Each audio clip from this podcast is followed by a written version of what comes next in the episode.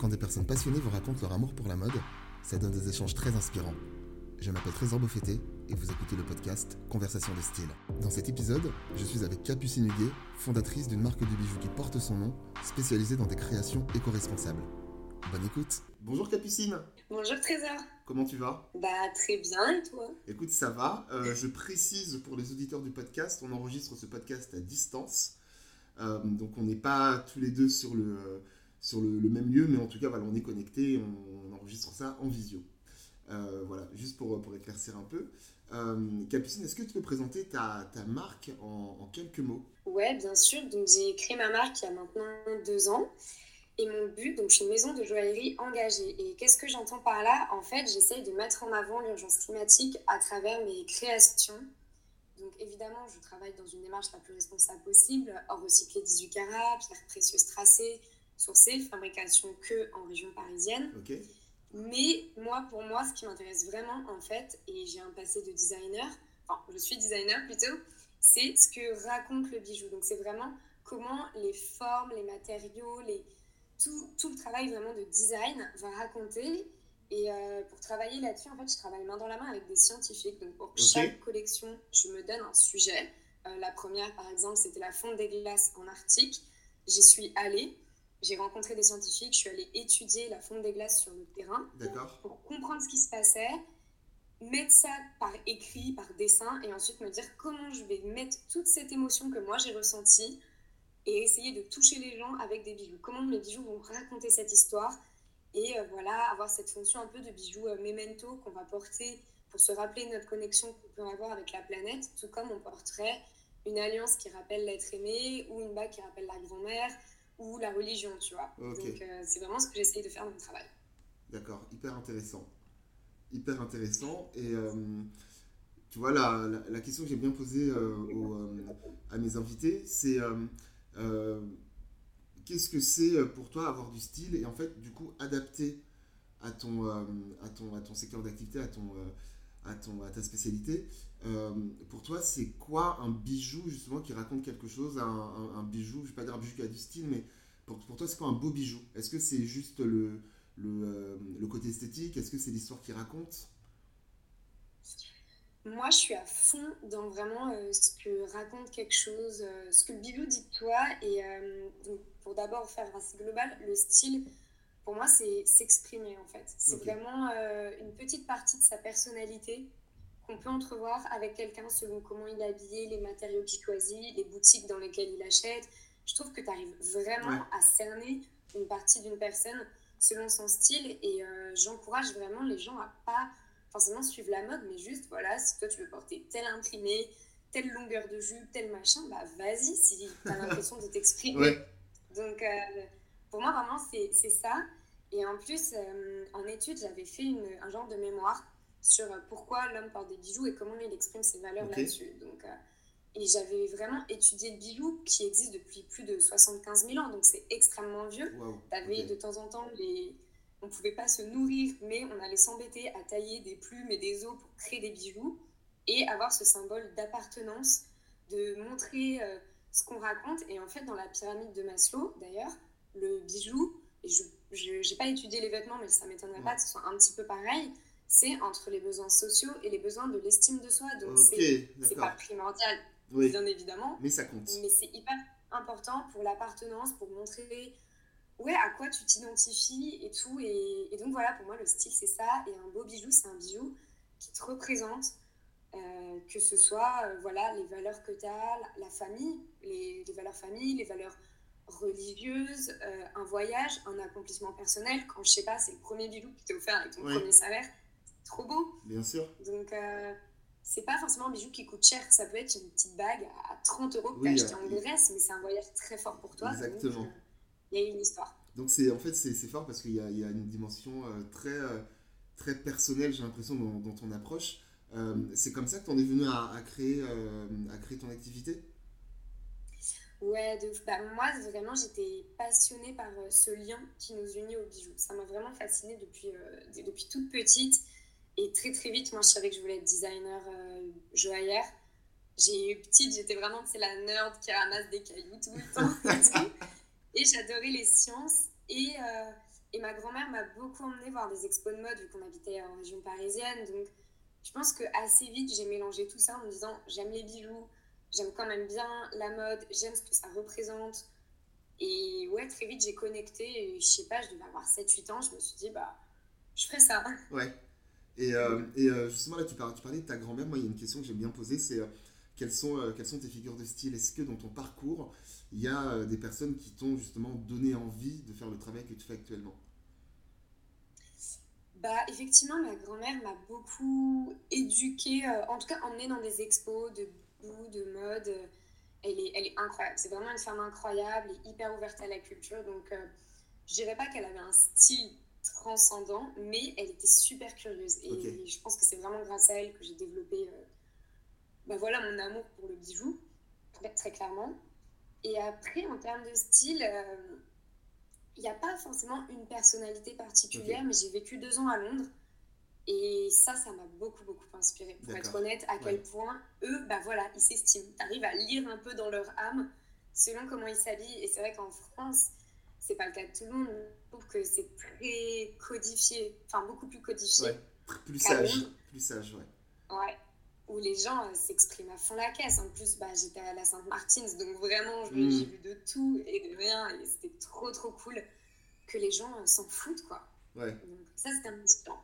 Donc ça, ça, ça, ça a l'air d'être quelque chose qui t'a vraiment marqué. Euh, ouais. Est-ce que toi, de manière plus personnelle, euh, je vais voir euh, tes meilleurs amis, je leur demande de te, de te, définir en un objet. Qu'est-ce qu'ils me disent? Est-ce est que tu as une pièce totem, un, un, bijou qui te représente le plus? Ouais, il y en a plusieurs. Si je puis me permettre, il y a quelques bijoux que je quitte jamais en fait. Bah pareil, parce que je crois que le bijou rappelle plus quelque chose qu'un t-shirt ou quoi. Enfin, c'est mon avis. Mais euh, bah, par exemple, euh, ma grand-mère, on pourrait y revenir, on est beaucoup de petites filles, on est plein de cousines, on a énormément grandi ensemble. Et il y a une tradition qui est fait qu'à chacun de nos 16 ans, elle, elle avait euh, des longs colliers qu'elle a coupés en bracelets. Et à chacun de nos 16 ans, c'était le rituel, elle nous donnait un bracelet fait dans ses colliers. C'est trop beau. Et, ouais. Et, ouais, et ce bracelet, il est tout con, hein. c'est une petite chaîne en or, mais il m'a jamais quitté. Donc maintenant, ça fait plus de 10 ans. Enfin, ça fait 10 ans. Ouais. Il m'a jamais quitté. Et ou alors ma montre à mes 20 ans pareil j'avais dit à mes parents que je voulais une montre une belle montre mais que j'aurais toute ma vie. Je j'aurais qu'une montre dans ma vie ce serait celle de mes 20 ans. Et j'ai mis, mis, vraiment mais je pense quasiment un an à trouver la montre parfaite vu que j'étais très très exigeante. D'accord. Mais euh, je les quitte jamais. Et après certains des bijoux que moi j'ai commencé à me faire pour moi aussi avec des pierres de famille parce que c'est vraiment ça me fascine la transmission le fait de me dire que voilà ma grand-mère, ma mère, elle a porté euh, ce petit saphir, et ben maintenant c'est moi qui le porte d'une autre manière. Et en plus, c'est très écologique mmh, de recycler de l'or et de recycler des pierres. Donc, euh, donc voilà, mais ouais, mes bijoux euh, à fond la caisse. Alors, tu, parlais d'exigence justement par rapport à ta montre. Est-ce que, à contrario, il y a un bijou que, que tu rêves d'avoir, de trouver, mais que tu n'arrives pas à trouver? Un bijou Un bijou, je sais pas. Il y a... C'est dur à dire. Un bijou, je sais pas trop. En termes de mode, par exemple, il y a une créatrice que j'aime de tout mon cœur. C'est Iris Van Herpen. Et tu vois, si je pouvais porter ses fringues, je serais trop heureuse. Mais c'est trop... En fait, j'aime son côté futuriste, féerique. Mais le truc, c'est que, ouais, personne porte ce genre de choses dans la, dans, la vraie, dans la vraie vie. ouais. Mais si on pouvait, moi, je le ferais à fond la caisse. Et si j'avais accès à ces tenues, euh, ce qui n'est absolument pas mon cas, bah, moi, j'adore. Je trouve qu'elle a créé un univers mais magique et, vraiment original. Et je trouve ça incroyable. Vraiment, euh, ouais. C'est drôle, en fait. Elle, elle, elle, a l'air de t'inspirer. Toi, tu as, as des, euh, des, des, sources d'inspiration pour justement tes créations? Comment tu, comment tu, tu te nourris de d'idées, de, de créativité Comment tu fais? Ouais, euh, alors moi en fait je m'inspire quasiment que de la science. Je ne sais pas si c'est une réponse que tu as souvent, mais comme j'essaie de, raconter des histoires, parce que voilà, pas grand monde a envie de lire le rapport du GIEC, ben moi je me dis que je vais essayer de, sensibiliser avec mes bijoux à, à, à tout ce qui se passe. Et donc en fait je me penche vachement sur la science. Par exemple, là j'ai une collection qui est en train de sortir sur le phytoplancton. Et euh, je me suis beaucoup, beaucoup rapprochée de biologistes marins. D'accord. Donc euh, voilà, j'ai compris qu'est-ce que faisait le phytoplancton pour la planète, pourquoi c'était important, pourquoi euh, au moins une personne sur deux, je pense, ne sait pas définir ce que c'est Hmm. et à quoi ça sert. Et donc je suis là, bah ok, bah venez, on en parle. Je fais des bijoux qui parlent de phytoplancton. Et là, donc en inspiration, donc ouais, il y a eu les rendez-vous avec mes biologistes marins, enfin les rendez-vous que j'ai fait avec eux. Beaucoup de dessins du biologiste Ernst Haeckel. Euh, je ne sais Ouais. pas si tu connais, Non. il est passionnant. Il a fait des planches qui sont dingues de créativité. Et aussi beaucoup de photographies euh, du CNRS. Donc vraiment euh, Ok, d'accord. très, très. Il y, a, il une, il y a dimension très scientifique, quoi. C'est euh, c'est fou, c'est euh, c'est trop bien. La caisse. Ouais, et là c'était assez visuel. Mais par exemple, tu vois, ma collection sur la fonte des glaces, c'était hyper avec des mots. Par exemple, j'avais le mot fissure. Ok, comment je vais symboliser une fissure dans un glacier? Qu'est-ce que ça symbolise quand un glacier se fissure Ça crée un Ah, iceberg? Qu'est-ce que ça raconte? Comment on explique euh, tout ça? Donc c'était vraiment des mots, plein plein de mots. Et après avoir tous mes mots-clés, je me dis, ok, bah maintenant, comment je vais symboliser ça dans le bijou? Et, et voilà, mais ouais, c'est vraiment l'approche euh, assez scientifique, je pense. Ah, c'est un beau process créatif, hein. Franchement, c'est la première fois que j'entends ça. En deux ans de podcast. tu vois. Euh, J'aime bien en fait parler, parler d'influence dans le podcast, pas d'influenceurs, TikTokers, machin, mais plus se dire est-ce que toi tu as, euh, et c'est pas péjoratif quand je dis ça, une influence sur ton entourage? Est-ce que depuis que tu, euh, que tu crées des bijoux, autour de toi, les gens, euh, tes amis, tes proches, sont sensibilisés à ta démarche et font attention aussi à ce qu'ils consomment? Je pense qu'ils sont sensibilisés ouais, de plus en plus, bah, notamment voilà, au, au fait que la, moi donc, je suis sur un secteur luxe hein, quand même, Ouais. mais euh, ça va avec mes valeurs, consommer vachement moins, mais vachement mieux. Oui. Euh, un bijou en or euh, avec un diamant, des saphirs, si on en prend soin, il peut être transmis de génération en génération, donc c'est beaucoup plus écologique et pérenne qu'acheter des bijoux de fast fashion, quoi. Ouais. Donc, donc je pense qu'ils sont sensibles à ça, même si pas tout le monde forcément a le budget, hein, ce que j'entends Ouais. tout à fait.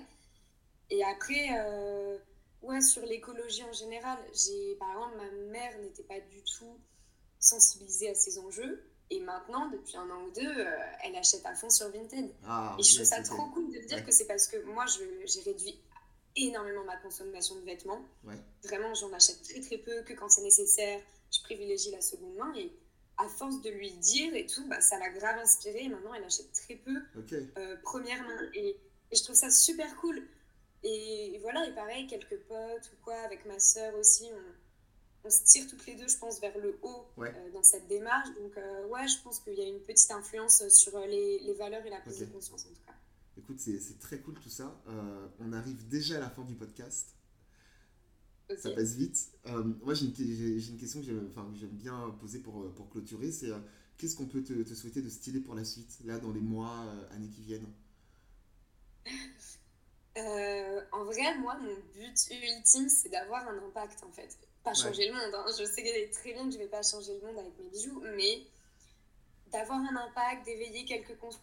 Et, et tu vois, je reprends l'exemple du phytoplancton, mais quand j'ai présenté quelques fois ma collection, il y a plein de gens qui me disent, mais je savais même pas ce que c'était. Hmm, Et je suis là, mais trop Ouais. bien. Après 10 minutes d'avoir discuté avec moi, maintenant vous savez. Ouais, et vous allez peut-être un tout petit peu plus y penser. Et donc avoir un impact dans ce sens-là, dans éveiller et sensibiliser euh, aux enjeux climatiques, et également dans le fait d'offrir euh, des bijoux responsables euh, pour tous les gens qui se sentent engagés et qui veulent des bijoux qui les représentent, qui symbolisent leur relation avec la, la nature. Ouais. Donc quoi, avoir un impact et, euh, et que le développement de mes futures collections se passe bien, je dirais. bah écoute, on Ça, te souhaite. On te souhaite, on te souhaite ça. Merci. Merci à toi en tout À la cas. prochaine. Merci d'avoir écouté ce podcast, j'espère vraiment que cette conversation vous a plu. N'hésitez pas à me faire un retour sur le compte Instagram Conversation de Style. Vous pouvez aussi vous abonner à ce podcast sur toutes les plateformes d'écoute en laissant un commentaire cool et un maximum d'étoiles. A très vite et d'ici là n'oubliez pas, les mots de passe, le style est éternel.